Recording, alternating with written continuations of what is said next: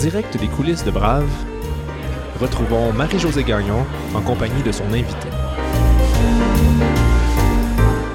Nous sommes le 27 mai 2019 et je reçois Caroline Saint-Hilaire. À 27 ans, elle est devenue la plus jeune députée de l'époque au Parlement fédéral et puis, à 40 ans, la première femme à diriger la ville de Longueuil. Aujourd'hui commentatrice politique à TVA, Caroline savoure aussi une vie personnelle bien remplie. Je vous invite à découvrir son parcours presque parfait.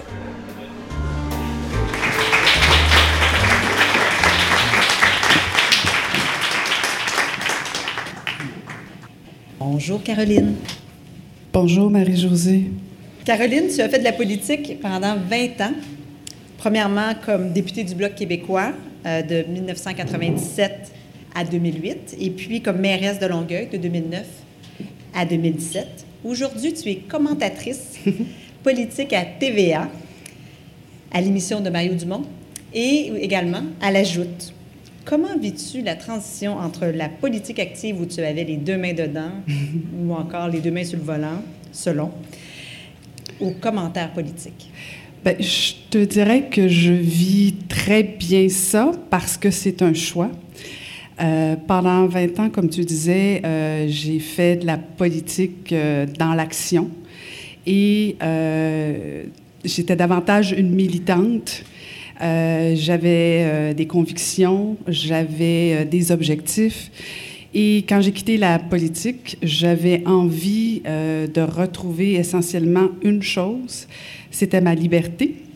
Et TVA, LCN me permet justement d'exploiter cette liberté-là, dans le sens où maintenant je peux dire tout ce que je pense, n'en déplaise à certains ou certaines. Euh, mais euh, donc, je retrouve cette liberté-là. Et euh, ce que j'aime aussi, c'est que je l'ai fait. J'en ai fait pendant 20 ans de la politique. Alors maintenant, je suis capable d'expliquer ce qui se passe ou ce qui se passe pas, ce qui va, ce qui va pas. je l'ai mise ma face sur un poteau, alors je n'ai pas le syndrome de l'imposteur. donc, je, je, suis contente de pouvoir expliquer ce qui peut parfois se passer de l'intérieur. Et de ne pas te retrouver dans les pattes de ceux que tu devais critiquer comme politicienne. Absolument. Alors, euh, je, joue maintenant mon rôle de gérante d'estrade. Mais avec expérience euh, terrain. Oui, exactement. Donc, une, une gérante d'estrade avec expérience terrain, ça, ça va. Oui, et, et je me souviens même d'un exemple où Nathalie Petrovski disait, elle a, elle a critiqué beaucoup de gens dans sa vie, et après avoir fait son premier film, les critiques, ces critiques ont, changé parce que justement, elle avait connu ah euh, ce que c'était de faire un film, de produire un film, de réaliser un film. Alors, je, suis à l'aise de commenter la politique mm. parce que je l'ai vécu de l'intérieur. Euh, je peux comprendre euh, soit le, découragement, je peux comprendre la motivation, je, je peux très bien m'imaginer dans la peau de celle ou celui qui fait de la politique. Et euh, donc, je, pense que ça me donne cet avantage-là, même si parfois je peux me tromper, parce que je, je, fais ma, ma, lecture à moi, mm-hmm. avec mon bagage à moi. Mm-hmm. Tu parlais de ta face sur la pancarte. Et dans le livre, euh, ta biographie, euh, qui a été publiée il y a à peu près deux ans, tu dis là-dedans que quand, à, à 10 ans, tu, avais, tu pensais déjà et même que tu angoissais à l'idée de voir ton nom tout au long, parce que tu as un, nom, un long nom. Euh, et tu y pensais déjà à 10 ans. Comment es-tu tombée euh, dans la potion de la politique? Ben, en fait, mon père faisait de la politique municipale. Euh, d'ailleurs, c'est son parti que j'ai battu à la mairie de Longueuil en 2009. mais je ne l'ai pas fait pour ça. Ben, peut-être un peu, finalement. Donc, revenons à la question. C'était quoi la question? donc, dans, depuis quand es-tu tombée Ah oui, dans oui, la, oui. dans Ben, en fait, c'est ça. Donc, mon père faisait de la politique municipale et je me promenais avec mon père. Je faisais du porte-à-porte avec lui. J'adorais ça. Et euh, j'essayais d'imaginer, les- je voyais des pancartes électorales, puis je me disais, ah, j'aimerais ça un jour faire de la politique. Mais je me disais, ça n'a pas de bon sens. Caroline Saint-Hilaire sur une affiche. Alors là, je- je- je- déjà tout petit, je me disais, il faudrait que je change mon nom parce qu'il est trop long pour éventuellement, si je veux faire euh, de la politique. Alors, euh, ça n'existait pas encore les noms. euh, composés euh, deux, trois, quatre générations. Euh, alors, imaginez, mais euh, donc, euh, finalement, ça ne m'a pas arrêté euh, de faire de la politique. euh, Non, puis tu, tu te vo- tu te voyais même première ministre. Tu es née à Longueuil en 1969. Je me demandais si tu avais un environnement familial qui accueillait bien tes ambitions. Tu en, Euh, avais pas mal d'ambitions. Je sais que oui. tu voulais aussi, aussi être coiffeuse, mais je pense Oui. que celle de devenir Je première voulais jouer dans ministre... la tête du monde, de toute évidence. Première ministre ou coiffeuse. Je voulais être pape aussi. Ah oui, Ça pape. t'en parle pas? Non, mais- Ah, on n'a plus le droit de parler de religion au Québec? Mais non, c'est pas ça, c'est que je trouve ça un peu inatteignable. Ah, Mais pourtant, pourtant, tu vois, première ministre aussi peut-être, coiffeuse encore plus, maintenant je peux te le dire. Euh, cela étant dit, euh, mes parents m'ont toujours encouragée à faire tout ce que je voulais. Ça a toujours été euh, euh, autant mon père que ma mère. Mon père, je suis la plus grande merveille du monde. Il est très, très fier de sa fille, peut-être même un peu trop. Euh, il n'a pas fini de se guérir là-dessus. Euh, ma mère, euh, elle était davantage, était très, très fière aussi, mais en même temps très consciente dans l'environnement que j'étais. J'étais une femme, parce que ma mère, elle avait, elle a étudié pour devenir avocate, elle, a fait son barreau, mais elle n'a jamais pratiqué parce que, bon, comme des, femmes de, cette, de sa génération, elle s'est occupée des enfants, tout ça, bon. Donc, elle n'a peut-être pas été au bout de ses rêves, et, je pense que c'est ça que ma mère a voulu me- me toujours m'enseigner, c'est d'aller au bout de mes rêves. Euh, mais mes parents, euh, bon, c'est un environnement euh, sans tomber dans la grande confidence ou la grande thérapie collective. C'était pas nécessairement un environnement très fonctionnel, disons ça comme ça. Mais malgré tout ça, mes parents m'ont donné autant à moi qu'à mon frère un bagage très, très fort dans le sens où on a développé, je pense, en fait, non, j'assume, tiens, une force de caractère euh, dans le sens où on a voulu atteindre euh, des sommets euh, à notre hauteur, bien sûr, là, mais dans le sens où il n'y avait rien d'inatteignable, il n'y avait rien d'impossible. J'ai jamais senti de la part de mes parents quelconque frein dans tout ce que je voulais c'est faire. énorme. Mis à part ma mère, qui de temps en temps, j'en parle dans le livre, mes réponses sont-elles longues encore? Non. On aime ça. OK. Euh, je suis pas encore fini ma, ma désintoxication de longues réponses de politicienne. Euh, mais euh, donc, euh, ma, mère, ma mère a toujours été une chef de l'opposition. C'est comme ça que je, je l'ai longtemps appelée, parce que justement, elle voulait pas que je trébuche, elle voulait pas que je me fasse mal. Alors, à chaque fois que j'avais envie de quelque chose, et Dieu sait que j'en ai eu des envies et j'en ai, je pouvais avoir une idée par jour. Alors, souvent, j'appelais ma mère en lui disant Maman, je rentre dans l'armée, maman, je pars à Vancouver, maman, je veux devenir pape. Alors, des fois, ma mère me disait Ouais, Caroline, un instant, peux-tu en reparler? Ce soir, je vais finir de travailler. Alors, elle a été longtemps ma chef de l'opposition, mais je pense dans une intention de me protéger, peut-être un peu beaucoup. Et qui était ministre des Finances chez vous? Parce que j'ai appris dans ton livre, et là, je dois dire là, que tu as un frère extraordinaire, Sébastien Saint-Hilaire, et évidemment, je veux pas qu'il prenne ça personnel, là, mais j'ai compris que dans ta famille, Ouais. euh, il était, bon, premièrement, 7 ans ton, ton cadet, euh, et il était, euh, il gagnait 20 dollars à ne rien faire, alors que toi, tu gagnais 5 dollars, évidemment, de l'heure à tout faire. Non, 5 de l'heure, non. Non? C'était quoi? Non, non. Mon frère gagnait 20 par semaine pour ne rien faire. Moi, 5 par semaine Ben oui, on pour tout était faire. en quelle année, là, franchement? OK. Mais en fait, c'est arrivé comme ça dans le sens où, euh, pour mes parents, c'était à moi la responsabilité de l'entretien de la maison. Et, tu le disais, mon frère est 7 ans plus jeune que moi, donc j'ai fait du ménage pendant longtemps avant qu'il arrive. Puis après, euh, il était trop petit. Alors lui, juste le fait d'être là, c'était une chance pour nous. Alors on lui donnait 20 dollars, juste le fait d'exister. En tout cas, c'est comme ça que j'essayais de me l'expliquer pour ne pas, ne pas trop me décourager. Euh, mais donc, c'est ça, ça a toujours été euh, comme ça, où c'était la charge était à moi, comme fille de la maison, à faire tout Il y ça. a quelque chose que j'arrive pas à réconcilier. Cette, cette cette expérience-là Oui. et le fait que député, jeune député à Ottawa, tu vas dire dans un meeting à Lucie Pepin, Anyway, moi, je suis pas féministe. Puis elle va te remettre à, sa- à ta place. Ouais. Alors, explique-moi comment ça se fait que Caroline Saint-Hilaire n'est pas une féministe quand elle arrive à Ottawa? Ben, parce que j'ai jamais eu le sentiment que je me faisais exploiter. Mais là, c'est bête de te dire ça, ça. après ce que tu viens de raconter comme expérience, parce que c'était l'environnement, c'était, c'était ce dans quoi je baignais, euh, mais ça m'empêchait pas d'aller aux études, ça m'empêchait pas de rêver, ça m'empêchait pas de faire ce que je voulais faire.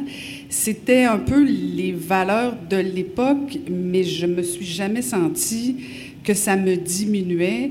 Euh, je le raconte comme anecdote, mais je te rassure, Marie-Josée, ça n'a pas duré non plus si longtemps que ça. Parce que si je te dis que ça, a duré deux semaines, c'est pas intéressant. Puis comme bonne politicienne, ben, j'exagère toujours un peu. Mais blague à part, c'est que euh, pen- pendant le temps que c'est arrivé, à un moment donné, j'ai revendiqué le même salaire que mon frère. Euh, donc, j'ai pas, j'ai jamais senti que mes parents ou mon frère euh, m'empêchaient ou m'exploitaient. Donc, à 27 ans, quand j'arrive à Ottawa comme députée, pour moi, j'ai fait, j'ai fait mes études, j'ai j'ai des rêves, j'ai jamais senti que j'avais quelconque barrière.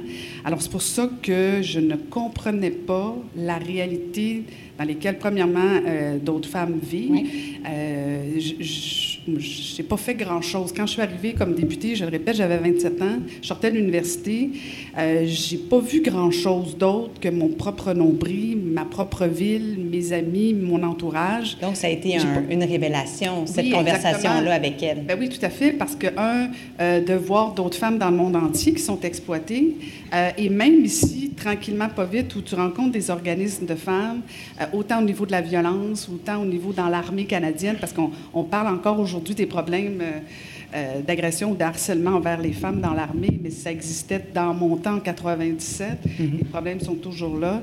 Euh, donc, c'est d'être confronté à cette réalité-là qui m'a fait prendre conscience que, ben oui, finalement, j'étais féministe. Puis, il faut le dire aussi, euh, tout le mot féministe est souvent tellement négatif. Euh, pour moi, c'était euh, d'aller dans la rue manifester, euh, brûler son soutien-gorge. J'étais pas ça. Là. Je, je, je, je- trouvais pas que c'était une étiquette que j'avais envie d'être associée à. Mais j'avais envie, par contre, oui, de dire que j'étais une humaniste, que oui, pour moi, les femmes étaient et le sont toujours l'égal de l'homme. Alors, j'ai toujours, dans le fond, milité pour ça. Alors, et, et c'est probablement son langage à Lucie Pépin qui m'a réconcilié justement peut-être avec cette notion-là de dire, ben, quand tu sais que le féminisme, c'est tout simplement être pour la cause des femmes, pour l'avancement des femmes, ben, j'imagine que tout le monde l'est un peu pas mal. Après tout, pour la jeune Caroline, être féministe correspondait probablement à une plainte, quelque chose qu'elle ne supporte absolument pas. Au point où, toute petite, elle ne se plaignait jamais de ses douleurs aux oreilles. Et lorsqu'elle a sorti sa biographie intitulée Se faire entendre, nous avons appris qu'elle était sourde.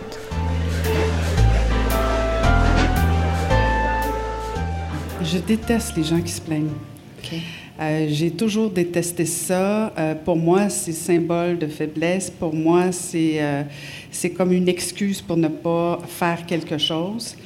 Euh, donc, quand j'étais petite, oui, j'avais mal. Puis, euh, mes douleurs à moi euh, étaient, étaient reliées à des otites internes. La plupart des enfants font des otites. Bon, je ne rentrerai pas dans le détail là, parce que c'est c'est pas nécessairement intéressant, mais juste pour comprendre, au niveau des otites, habituellement, les enfants font des otites externes où on voit que ça coule, où on, on se rend compte que l'enfant fait une otite. Moi, mes otites étaient internes. Alors, elles étaient douloureuses tout autant, mais personne ne pouvait s'en rendre compte parce que ça coulait par l'intérieur. Euh, donc, euh, je, je, je le disais pas, je voulais pas déranger, je voulais pas me plaindre. Euh, donc, j'ai tranquillement euh, développé un réflexe de me refermer sur moi. Euh, même des amis me trouvaient que j'avais de l'air bête, trouvaient que j'étais très, j'étais isolée. Et tu disais que je l'ai pas dit, Marie-Josée, tu as raison. Je l'ai pas dit parce que en fait, je l'ai dit, dans le sens où les gens de mon entourage le savaient. Mes premières déclarations à la Chambre des communes ont été en langage des signes. À chaque mois de mai, mois de mai pardon, euh, je me faisais le devoir de faire une déclaration pour les personnes sourdes et malentendantes. J'ai fait beaucoup de, batailles au niveau du sous-titrage à la télévision, parce que si vous avez la chance de lire le sous-titrage, vous allez comprendre pourquoi on comprend rien. Euh, c'est vraiment pas fait pour les personnes sourdes et malentendantes, c'est mal écrit. Mais euh, je ne l'ai jamais caché. Mon entourage le savait, le savait pertinemment parce que tout dépendant dans les endroits euh, où j'étais, dans les restaurants, dans les conférences, il fallait que j'apprenne à fonctionner parce que j'ai eu un cheminement quand même, parce que j'ai été appareillée de l'oreille gauche au départ, par la suite appareillée des deux côtés. Et euh, donc, il y a des environnements comme par exemple tout à l'heure, dans le cadre d'un cocktail, pour moi, ça devient difficile. J'en profite parce que tu, tu parles de ma biographie. En fait, j'aime plus dire que c'est 20, 20, euh, 20 chapitres de ma vie. euh, autant personnelle que professionnelle. Puis, ça a été écrit par euh, Geneviève Lefebvre parce que je n'ai pas talent d'écriture. Donc, euh, très puis bon. c'est- C'est écrit par Geneviève. C'est très, très bon comme livre, vraiment. Elle ne Euh, meurt pas à faim en plus. Elle meurt pas. J'ai dévoilé le punch. Elle est toute là. Euh, Dis-moi, euh, qu'est-ce que euh, ça t'a apporté de positif, si c'est possible, ta surdité? Euh, Qu'est-ce que ça m'a appris de positif? Euh, ben, la résilience, euh, ça m'a appris à lire, sur, à lire beaucoup les gens. Parce que même quand tu parles, tu parles pas, je, je peux très, très bien deviner. Euh, en tout cas, penser que je devine. Euh, mais euh, je, je suis plus attentive justement à. Oui. Euh, et je- puis ça m'a permis aussi, là, je suis capable de te le dire parce que je suis, encore une fois, réconciliée avec le fait que je suis sourde. Euh, le fait que je suis pas, euh, suis pas infaillible.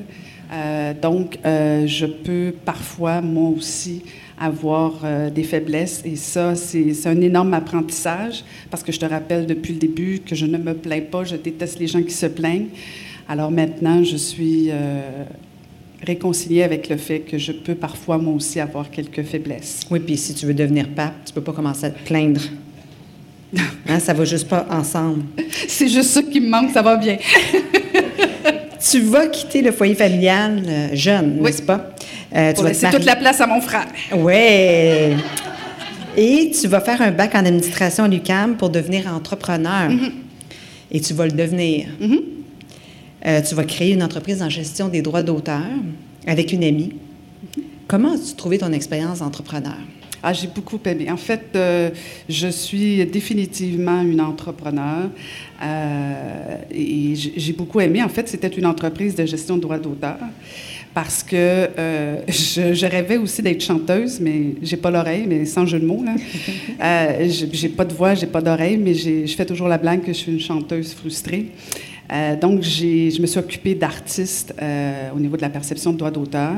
Donc, c'était deux environnements que j'aimais autant au niveau d'avoir ma propre entreprise, puis en même temps, ben, de côtoyer des artistes qui, euh, que j'admirais. Donc, ça a été une expérience très, très enrichissante et ça m'a confirmé que j'avais la fibre entrepreneuriale.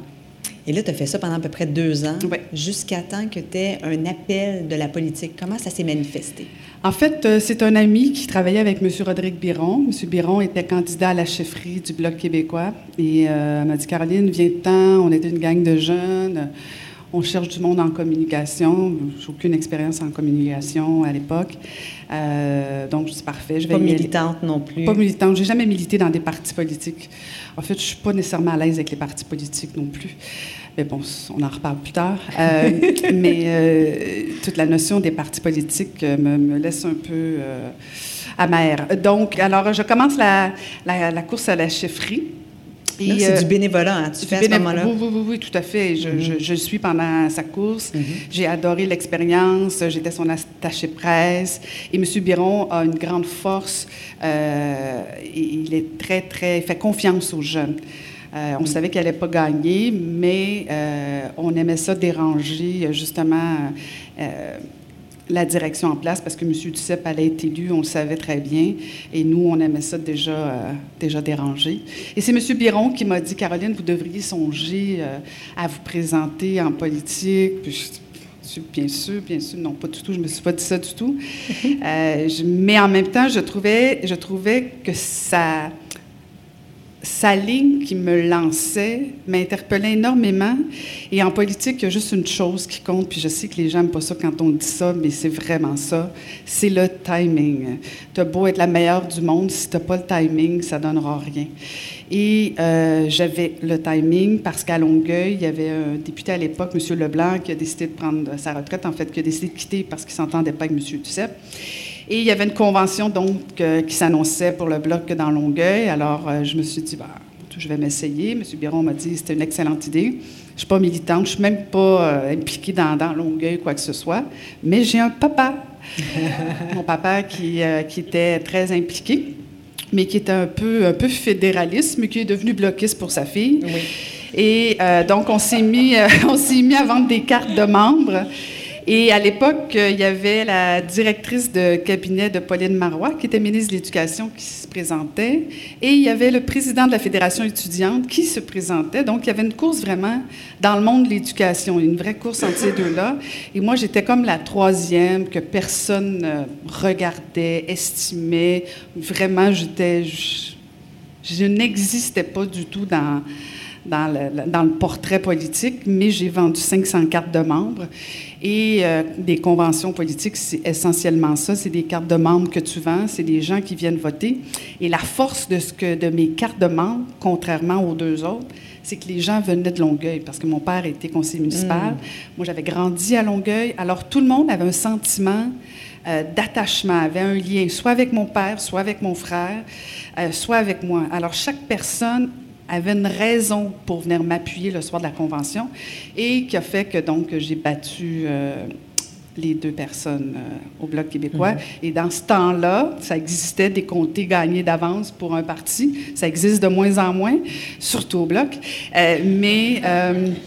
mais à l'époque, donc, j'étais, j'ai gagné la, la, convention et j'étais pratiquement certaine de devenir députée fédérale. Mhm quand je repense à ça, je me dis, je repense à ce que tu dis dans ton livre, à savoir que Rodrigue Biron a en fait nommé une ambition que tu n'osais pas t'avouer. Tu avais, passé l'âge du, déraisonnable, j'ai l'impression, à ce moment-là, et tu tombais dans, l'âge adulte, la femme qui commence à douter peut-être de ses capacités, et là, tout d'un coup, il y a quelqu'un qui ose nommer quelque chose pour toi. Oui, tout à fait. Parce que parce que tu as tellement raison. Parce que c'est juste le petit élan, tu sais, le, petit coup de pouce que des fois que tu as besoin. Euh, parce que non, j'aurais jamais pensé à l'époque toute seule. Jamais, jamais, jamais. Et, et, de toute façon, je peux avoir plein de bonnes idées, plein de bonnes initiatives pour d'autres personnes autour de moi. Mais pour moi, je suis pas mal comme toutes les femmes surtout, parce que les femmes sont souvent comme ça, de dire ben non, je suis pas prête, ben non, je suis ben trop jeune, euh, ben non, qu'est-ce qu'ils vont penser? Puis c'est vrai que j'étais jeune à 27 ans, je veux dire, c'était un peu prétentieux de ma part, penser devenir députée euh, à 27 ans alors que j'avais pas vraiment un bagage. Euh, mais effectivement, ça, ça prenait peut-être juste... Un tiers. Oui. Elle n'a peut-être pas eu l'idée de cette ambition, mais elle n'a pas manqué de courage de la mettre à exécution. Tu auras gagné en tout quatre élections euh, fédérales, c'est quelque chose, en 11 ans, et deux élections municipales. Dis-moi, comment on se sent quand on gagne une élection? Ah, euh, la première fois, quand on gagne la première... En tout cas, moi, quand j'ai gagné les premières fois, autant comme mairesse que comme députée, je ne le croyais pas. Vraiment, je me rappelle encore en 97 où euh, je venais d'être élue. Euh, puis c'était des bonnes majorités. Je regardais les résultats, puis j'étais avec mes bénévoles dans le local électoral, je ne croyais pas. Et là, on me disait, Caroline, il faut peut-être parler aux bénévoles. Non, non, j'attends, je veux attendre encore une fois, j'attends.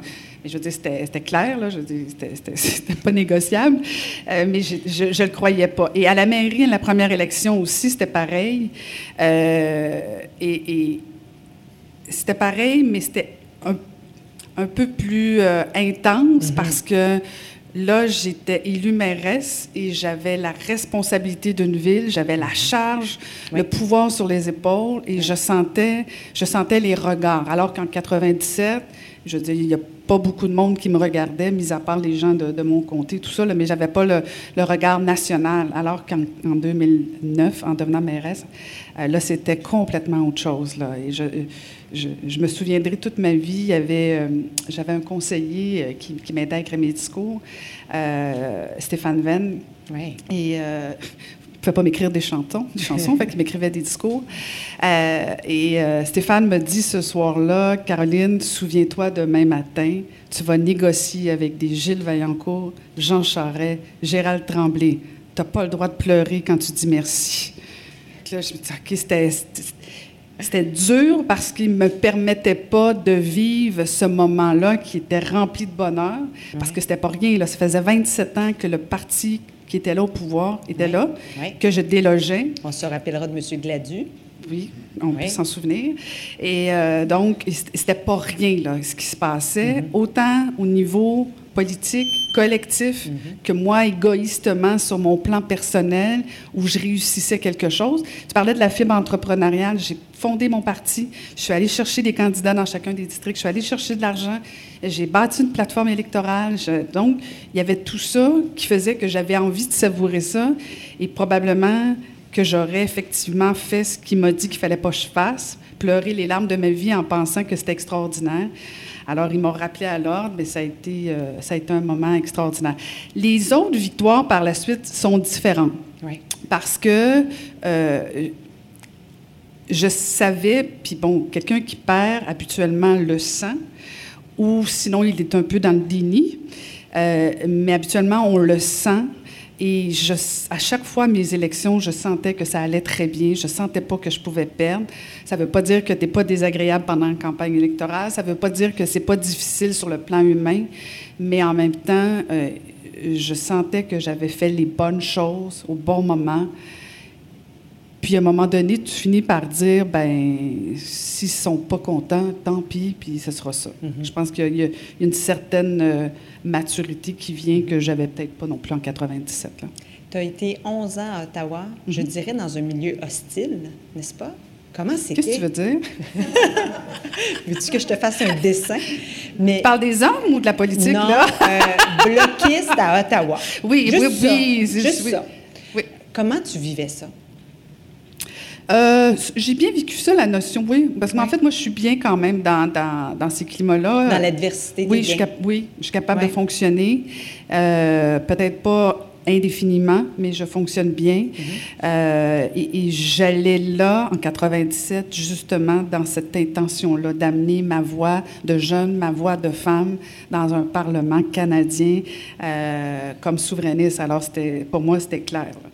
Euh, et, et j'ai pas non plus nécessairement senti que mes plus grands adversaires n'ont pas nécessairement été toujours en face de moi. Mhm. Euh, mes plus durs combats sur le plan humain, je les ai souvent faits à l'intérieur même de mon propre parti. Euh, donc, c'est pas, euh, j'ai pas senti nécessairement tant d'hostilité que ça. j'ai senti que c'était difficile comme jeune femme. Ça, je l'ai senti. Le regard des hommes, le regard de la, la, jalousie des femmes, c'est c'est plus, ça. qui était hostile pour toi. Tout à fait. Puis par ailleurs, j'imagine qu'il y avait un contexte très solidaire au niveau des députés, euh, du moins de ceux avec qui tu t'entendais bien, avec qui ça allait bien. Vous aviez l'air à vous avoir créé une espèce de cocon. Vous alliez manger régulièrement au restaurant, etc. ça avait l'air assez, assez le fun comme période. Oui, tout à fait. Puis on était, euh, on était cinq jeunes députés à l'époque euh, au bloc, entre autres, en bas de 30 ans. Ça s'était jamais vu. On nous appelait les, les New Kids on the block. Euh, on the rock, c'est ça. Ça dépend. Des fois, c'était on the rock, des fois, c'était on the block. Euh, mais euh, c'était une solidarité, effectivement, quand même, de ce bloc-là. Il y a eu aussi, par moments, avec des gens, là, je pense à Michel Gauthier, Yvan Loubier, c'était des mentors pour moi très, très, très intenses qui m'ont appris à, à, faire de la politique. Euh, et, ça, ça, je leur en serai éternellement reconnaissante parce que euh, c'est pas évident d'être dans l'opposition. C'est très formateur, mais c'est très difficile. Et euh, Michel Gauthier, notamment, moi, m'a formé comme, comme leader adjointe. Euh, m'a appris à, poser les bonnes questions, à avoir le bon ton. Euh, ça a l'air de rien, mais tu quelqu'un qui veut faire de la politique, euh, il y a quelque chose de très difficile à faire, puis moi, je le conseille toujours c'est quand on fait des questions, quand on fait des discours, de toujours se regarder par la suite. Ça a l'air très narcissique, mais c'est la meilleure façon d'apprendre. Euh, et, c'est le conseil que Michel me donnait toujours, mais je trouvais ça horrible parce que tu peux plus rien changer. Un coup que tu fait la, ta question, ben tu peux pas revenir, c'est fini. Mais bon, c'est la meilleure façon d'évoluer. Alors, j'ai été chanceuse d'avoir des gens comme, comme, comme eux mm-hmm. autour de moi. 11 ans, tu dois avoir appris beaucoup de choses. C'est aussi pendant ces années-là que tu vas avoir tes deux garçons, Étienne et Louis-Félix. Tu écris, euh, Geneviève écrit dans ton livre, euh, Pour moi, la politique et la maternité allaient ensemble à condition de les séparer. Qu'est-ce que ça veut dire, ça? Dans le sens où, euh, moi, je me souviendrai toute ma vie quand je suis tombée enceinte. les, les, les, gens me regardaient tous en disant qui va s'occuper de ton enfant. Je me dis on le fait à deux, qu'on devrait s'en occuper à deux. Euh, mais je sentais le regard euh, de, des gens à, savoir euh, qu'est-ce que j'allais faire avec ces enfants-là que, que, je mettais au monde. Et, et, pour moi, la coupure, elle était fondamentale où j'adore mes enfants, mais je vis bien avec mes enfants, mais je vis bien sans mes enfants quand ils étaient jeunes, ils n'ont pas manqué, ils n'ont jamais senti l'absence de leur mère, tellement que quand j'ai quitté la scène fédérale, moi, j'ai dit que je voulais retrouver mes enfants. Euh, et, après deux semaines, mes enfants n'en pouvaient plus. Là, des boîtes à lunch équilibrées, euh, j'allais à les rencontres de professeurs, euh, j'allais à l'école. Ils n'ont jamais voulu vivre ça avec moi. Tu m'aides pour ma prochaine question, parce que toi non plus, tu n'en pouvais plus. Ah après quelques semaines, n'est-ce pas? tu quittes la politique fédérale pour être plus proche de tes enfants. Ça dure combien de temps? Deux mois? Ben, c'est pas mal, deux mois. euh, ben, en fait, c'est un concours de circonstances. Ma démarche, elle était sincère dans le sens où. Ton retour était sincère. Ah, bah oui, tout à fait. Je voulais mm-hmm. vraiment être à la. Je savais que je m'en allais pas à la maison m'occuper de mes enfants de temps plein, là. Mm-hmm. mais j'avais envie quand même le soir d'être avec eux. Euh, j'avais envie de, de, vivre des moments avec eux que je sentais que j'avais trop manqué. Mais je ne pensais pas que j'allais devenir euh, femme à la maison, même si je, J'aurais aimé ça, mais j'ai aucun talent pour ça. Et de toute façon, ils ne seraient pas bien eux non plus. Euh, donc, après quelques temps, euh, on m'a demandé. En fait, ça faisait longtemps qu'on me sollicitait pour la politique municipale. J'ai toujours dit non. Euh, je ne voulais pas faire ça. Et à force d'arguments persuasifs, de sondages, de, de de, pression de mon conjoint aussi, euh, qui, euh, qui insistait pour Dont on va parler tantôt. Tantôt, après la pause. la euh, cacoto. oui, ça. Tout le monde le sait. qui ne le sait pas? Mais qui tu sors? Oui, continue. Mais donc, c'est ça. Lui m'a dit à l'époque, si tu y vas pas, pas de problème, mais ne le regrette jamais. Ça, c'est une phrase fatigante moi, pour moi, il voulait dire d'y aller. Ben, c'est ça. Et euh, finalement, finalement, j'ai décidé de me lancer. À partir de ce moment, un nouveau chapitre s'est ouvert pour Caroline. Au début, en tant que jeune mairesse, elle a tellement mis les bouchées doubles qu'elle s'est épuisée. La solution qu'elle a trouvée pour s'en sortir lui a ouvert les yeux sur l'importance de prendre soin d'elle. Et plus rien n'a été pareil.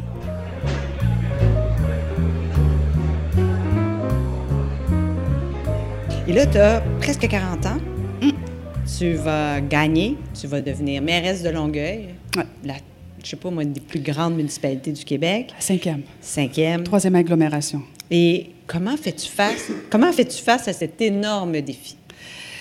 Bien, en, surface, je pense très, très bien mais euh, à l'intérieur, ça travaille fort euh, parce que, euh, comme tu le dis depuis le début, aucune connaissance technique du monde municipal. Je ne sais pas vraiment l'ampleur de la tâche. Euh, et donc, euh, je deviens mairesse, euh, la première femme, minoritaire. Mon équipe, pour la plupart, pour ne pas dire presque au complet, n'a jamais été élue, ne sait pas comment ça se passe. J'arrive dans un cabinet que personne ne sait vraiment quoi faire. J'arrive avec des fonctionnaires qui sont en poste presque pour la plupart depuis 27 ans, sans jamais avoir vérifié leurs compétences, sont essentiellement là parce qu'ils connaissent le maire ou quelqu'un proche du maire. Alors, avec euh, un, un, défi financier énorme, donc ça a été, euh, ça a été énorme comme stress. Puis en même temps, j'avais la fierté des citoyens de Longueuil qui étaient tellement contents que j'ai sorti l'ancienne administration que là, je sentais que j'avais pas le droit de les décevoir, j'avais pas le droit à l'erreur. Et ça, je me suis rappelé ça pendant longtemps. Ce qui fait qu'à un moment donné, c'est très, très lourd parce que euh, tu as toujours peur de décevoir, tu as toujours peur de t'enfarger. Alors, j'ai fait... toujours en rattrapage. Toujours en rattrapage. Donc, j'ai fait la gestion de la municipalité le jour et le soir et les fins de semaine, je faisais toutes les activités. Alors, c'était du 7 jours sur 7, euh, tout le, le, premier mandat au complet, euh, d'une façon intense. Euh, et j'ai failli laisser ma santé. Là. Donc voilà. Qu'est-ce qui s'est passé? En fait, j'étais, j'étais inquiète sur ma santé parce que je sentais que je, je, je Probablement que si j'avais été dans une entreprise avec un bon régime de santé, on m'aurait dit, Caroline, tu es peut-être un peu en fatigue extrême. Peut-être qu'on aurait dit ça, euh, mais on ne peut pas en politique prendre congé de maladie. Hein. J'ai deux enfants, j'ai pas eu de congé de maternité, ça n'existe pas. Euh, donc, euh, j'étais j'étais, j'étais fatiguée, très fatiguée, disons ça comme ça. Et, je sentais que je tournais en rond et je ne savais pas comment me sortir de tout ça parce que je ne voulais pas décevoir, puis parce que c'était hors de question que je, parte en congé ou que. Je pousserais même plus loin, Marie-Josée. Moi, la notion de prendre soin de moi, je ne connais pas ça. Je ne connaissais pas ça. Maintenant, je suis, je suis correcte, je suis guérie. Euh, je le fais maintenant, prendre soin de moi. Euh, et, c'est comme à un moment donné de réaliser que il fallait que je prenne soin de moi. Euh, et c'est en voyant mon frère faire la course Montréal-New York, parce que mon frère, lui, a toujours bien pris soin de lui. Et, euh, je, le regardais courir euh, avec sa blonde, qui est devenue sa femme. Euh, et je me disais, je, ça a l'air le fun. Il me semble qu'un bon défi comme ça, il fallait que je m'en ajoute un peu. Vous avez oui. compris la, oui. mon cheminement. On et est je sur me... le bord du burn-out, mais on veut faire 100 km en course. On va courir Montréal-New York, je vais guérir plus vite comme ça. Oui. Mais en fait, c'était tout, tout, tout ce qui venait avec la course, euh, tout ce que je regardais partout, euh, la notion des endorphines, la notion de prendre soin de soi. Et euh, donc, euh, Sébastien, il traversait ma ville dans le cadre de Montréal-New York. Alors, en le voyant, je me suis dit, ah, peut-être que. Et là, il y a, il y a une, une, amie à moi qui euh, s'est inscrite et je me suis dit, OK, parfait. si elle le fait, je pense que moi aussi. Alors, j'ai embarqué mon cabinet, une gang de filles ensemble. On a dit, nous autres aussi, on va faire Montréal-New York. Tu ne courais pas, toi, à ce moment-là? Marie-Josée, j'ai toujours été malade. Allez, au cours d'éducation physique, quand c'était course, je bouquais malade. Je déteste courir. J'ai pas de cardio. Euh, la première fois que mon frère m'a vu arriver pour aller courir, premièrement, j'avais l'air l'uniforme de coton ouaté ultra lourd là. Euh, j'avais l'air d'une baleine qui essayait de se rendre au premier stop. Je, je me suis même pas rendue à, à 100 mètres. Et là, je dis à mon frère, il faut que je fasse combien de kilomètres? Il me dit 8 fois 10. Et j'avais même pas fait 100 mètres. 8 fois 10 à relais. À relais. Hein, pendant une fin de semaine oui. avec un groupe euh, d'individus dans un lieu clos oui. qui roule. Roule, c'est ça. Donc, on. Dans on une dans... espèce d'autobus. Euh... C'est pas juste un défi physique, c'est un défi aussi humain. Humain. Parce qu'on est, on est huit personnes dans mmh. un petit Winnebago pendant trois jours. Euh, pas de douche. On a tous couru, on a tous eu chaud. On dort pas bien parce que ton relais vient vite. Euh, donc, euh, c'était, c'était un défi. Mais je fais souvent la blague, je pense que ça m'a sauvé la vie wow. et ça m'a permis de ne pas prendre d'antidépresseurs mmh. ou de ne pas, euh, de pas prendre de congé de maladie. Et à partir de ce moment-là, j'ai toujours pris soin de moi. Fait que c'est pas faut, pire. Oui, faut souvent. Fait que ça valait 20 pièces par semaine. oui, il fallait aller loin, il fallait aller très, ouais. très loin dans le dans l'effort oui. et dans, je veux dire... Euh... Sortir de ma zone de confort aussi parce que... Euh, je pense que j'avais jamais fait ça, sortir de ma zone de confort. je, je, je, vais toujours où je pense que je vais gagner. Oui. Où je pense que je vais scorer. Oui. Où je pense que je vais être utile. Oui. Où, et, et là, c'était clair que j'avais rien, j'avais rien, rien, rien pour réussir quoi que ce soit, euh, sauf une tête de cochon, comme disait mon frère souvent. Euh, et, et, ça m'a prouvé que dans le fond, euh, je peux, je peux sortir de ma zone de confort. Et c'est probablement ça aussi qui m'a, m'a, m'a, m'a donné le goût de quitter la politique parce que je pouvais sortir de ma zone de confort, même si j'étais, disons-le, très confortable comme mairesse. C'est, ça a été la première étape. Ça t'a Oui. préparé avec un super coach aussi, tu sais, Mhm. Sébastien. Puis en 2015, tu as eu une année terrible, horrible, notamment avec la Ma contamination. vie, c'est de la merde. Oui, la contamination de l'eau, de l'eau potable au diesel. Ça, ça a été l'autre raison, je pense, qui t'a invité à, à mettre un terme à ta, Ouais, ta je me- carrière politique. Je me disais que je pourrais venir travailler pour toi, faire de la gestion de crise. non, mais en fait, oui, ça a été, euh, en fait, ça a été l'élément déclencheur réel de OK, c'est pas vrai que euh, je, je- je vais continuer comme ça parce que il y a eu le diesel dans l'eau. Il y a eu la passerelle sur la 132 qui s'est effondrée. Euh, il y a eu euh, une souffleuse qui fonctionnait en plein hiver sur un coin de rue. Euh, donc, il y, a, il y a eu trop d'affaires. Il y a eu le meurtre de Jannick Dalcourt. Euh, J'ai eu une altercation avec le ministre des Affaires municipales, Pierre Moreau. Euh, C'était comme trop, trop, trop. Puis je me disais, c'est pas vrai, là, je- je, je- j'avais fait le, comme un, un deuil de, de pas d'échecs, parce que c'est pas des échecs, c'est pas moi qui ai mis le diesel dans l'eau. Je veux dire, j'étais pour la plupart, euh, c'était pas de ma respons- c'était pas de ma faute, Bon, mais c'était moi qui étais imputable. ouais. Euh, donc, je me disais, non, je, je- c'est, comme dit souvent l'autre, c'est trop pour moi. Et qu'est-ce que tu conseilles à un dirigeant qui vit autant de, de, de malchance, euh, autant de crises? Qu'est-ce qu'on doit faire? Bien, premièrement, il faut être bien entouré. Euh, je pense que c'est, euh, en tout cas, s'il y a une chose que moi je retiens de tout mon parcours, c'est que j'ai toujours été merveilleusement bien entourée. Euh, mais surtout pendant ces périodes-là, ça prend bien sûr des employés, des collaborateurs solides, autant au plan émotif qu'au plan technique, qu'au plan euh, disponibilité. Puis ça prend aussi euh, conjoint, famille, parce que quand tu n'as pas dormi pendant 36 heures, parce qu'il faut que tu répondes aux questions des médias, euh, t'espères que le vin va être ouvert quand tu rentres à ta maison, t'espères que le bain soit prêt, t'espères que d'avoir une écoute, parce que tu peux pas avoir du jugement jusqu'à la maison. Euh, parce que euh, moi, ce que je lisais sur les médias sociaux, c'était comme si c'était tout de ma faute. Je veux dire, tu, là, tu lis ça, tu te dis, mon Dieu, ça n'a pas de bon sens. Je dire, et, et le premier conseil que m'a donné mon conjoint, Maca, euh, à l'époque, c'est de dire, parce que moi, je voulais plus sortir de chez nous, j'étais tellement gênée, euh, parce que là, je sentais que je décevais les gens. Fait que là, il m'a dit, non, non, on s'en va faire l'épicerie. Alors, je suis allée faire l'épicerie, et c'est le meilleur contact. Quand les gens disent, Caroline, ça, ça va super bien, Ouais. les médias exagèrent, parce que c'est toujours la faute des médias, de toute façon. Euh, les médias exagèrent, euh, on n'a pas manqué d'eau, euh, c'est épouvantable ce qui se passe avec l'école bleue, bon, telle affaire, telle affaire. Et ça, c'est la, de te reconnecter avec les citoyens, avec ceux qui te font confiance, dans le fond, depuis le début. Ça, je pense que c'est comme, euh, c'est le, le secret de dire, OK, je, je suis correct, je suis dans la bonne voie.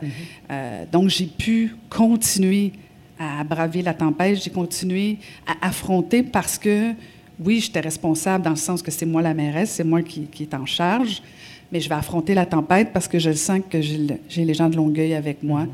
Donc, euh, ça fait que dans le fond, je suis beaucoup plus forte après ces tempêtes-là. Fait que même si tu as l'impression pendant qu'ils vendent fort que tu passeras pas au travers, euh, quand la tempête est finie, tu es solide dans ton lieu. Tu es solide, mais tu en as assez. Oui, j'en ai assez. J'en avais assez. Euh, mais c'était pas, c'était pas la seule chose, Non, dans le sens que. euh, Alors, pourquoi quittes-tu, il y a deux ans, euh, la mairie de Longueuil? Fondamentalement, c'est quoi la raison qui te motive à parce, quitter? parce que, je, en fait, au-delà du fait qu'il y avait des crises, il y avait, j'avais envie de dire plein d'affaires quand les crises se passaient, mais je ne pouvais pas vraiment parce que j'avais la notion de, de- de rôle, Oui. Euh, j'avais, j'avais l'uniforme de la mairesse. Tu n'étais pas libre. Non, j'étais pas libre. Et c'est plus ça euh, Oui. pour, la, pour la raison pour laquelle j'avais envie euh, de quitter la mairie, c'était pas uniquement parce que j'avais vécu des crises. là. Euh, je sentais aussi que j'avais fait le tour. J'avais fait deux mandats. Je me disais, ça va bien. Ce que, j'ai, ce que j'avais envie de faire, je l'avais fait. Et, et je trouvais pas nécessairement de choses pour me motiver pour faire un troisième mandat au complet. J'aurais pu continuer deux, peut-être deux années encore pour compléter certaines choses, mais pas un troisième mandat au complet. Et j'aurais pas pu quitter en cours de mandat. J'ai, toujours complété. Tout ce que j'ai commencé, je l'ai fini. Et pour moi, ça, c'était, fondamental de, de le finir au complet et de bien le finir. Et même si les gens de Longueuil m'en ont voulu, m'en veulent encore des fois, euh, j'ai le sentiment d'être partie quand ça allait bien pour la ville, puis ça allait bien aussi pour moi. Et j'avais vraiment, mais vraiment une envie de liberté, une envie de me mettre un peu en danger. Parce que ce que je réalisais, parce que j'étais à l'aube de la cinquantaine, je suis toujours à l'aube, euh, finir par y arriver. Ça s'en vient. Oui, je sais, mais je ne suis pas pressée. Euh, et je me disais, j'aurais fait que de la politique toute ma vie. Et j'avais envie de dire, est-ce que je peux faire autre chose dans la vie que de la politique, même si c'est bien ce que j'ai fait. euh, je veux que mes enfants disent, écoute, notre mère est haute, elle a fait ça, elle a fait ça, elle a fait ça. Pas juste la politique.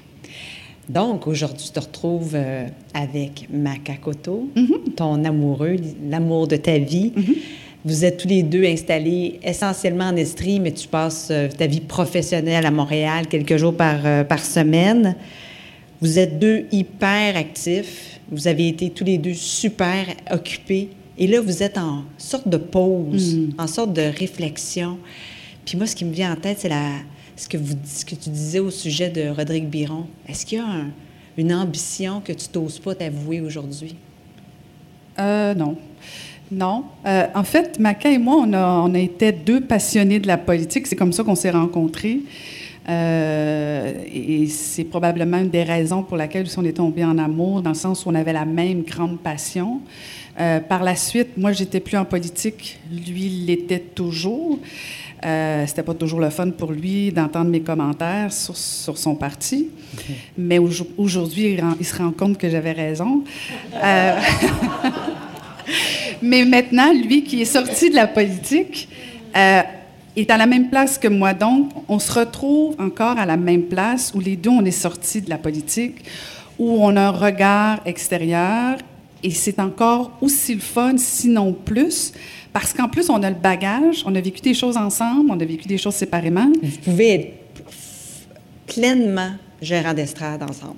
Oui, oui, oui. Ça, ça doit être super les, le fun. Les soupers chez nous, c'est vraiment le fun, si t'aimes la politique. mais on peut parler d'autres choses, là.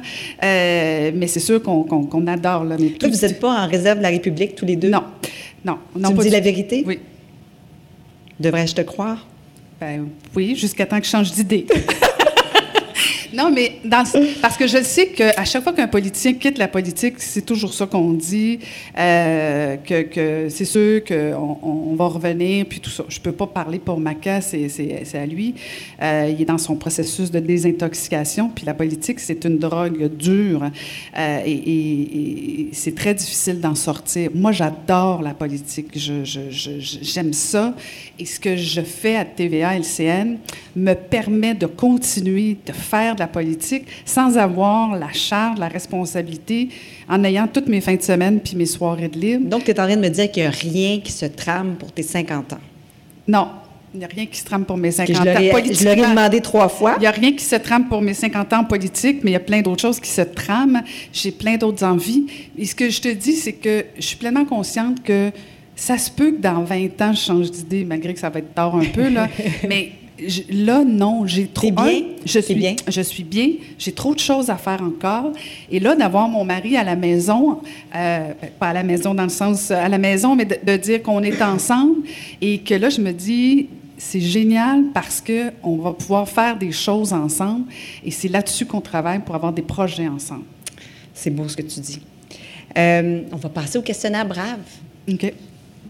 Que fais-tu chaque matin pour te donner du courage? Je me lève.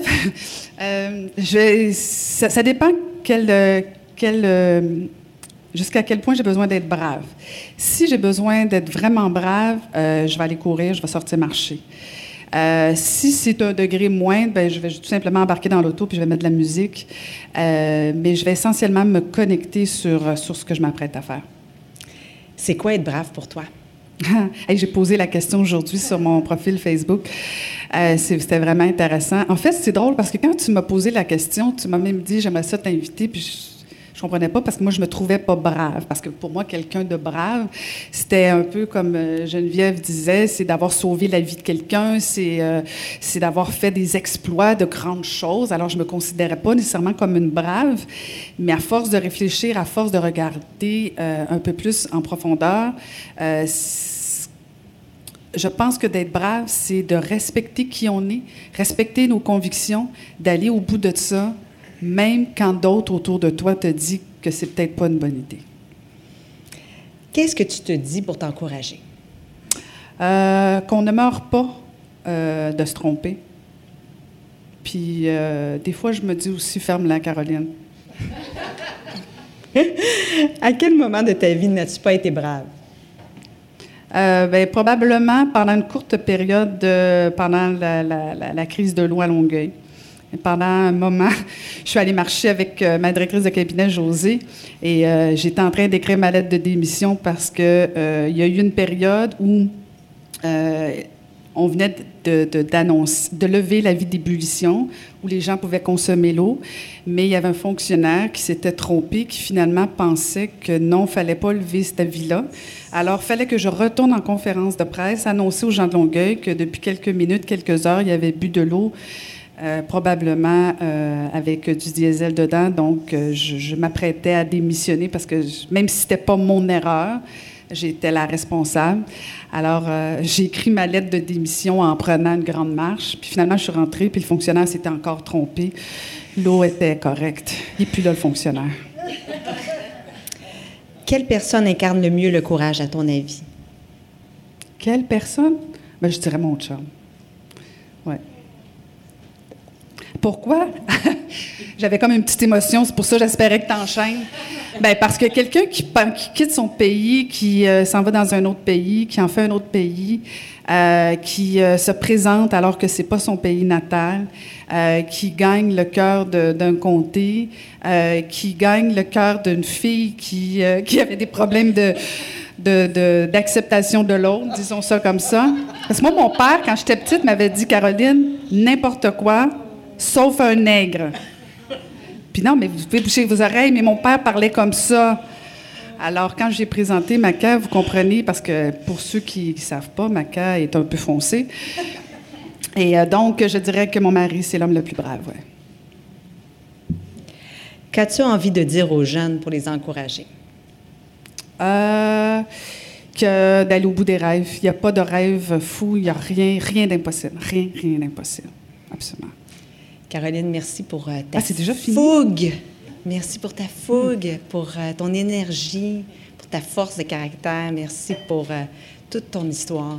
Merci beaucoup. Merci de l'invitation, Marie-Josée.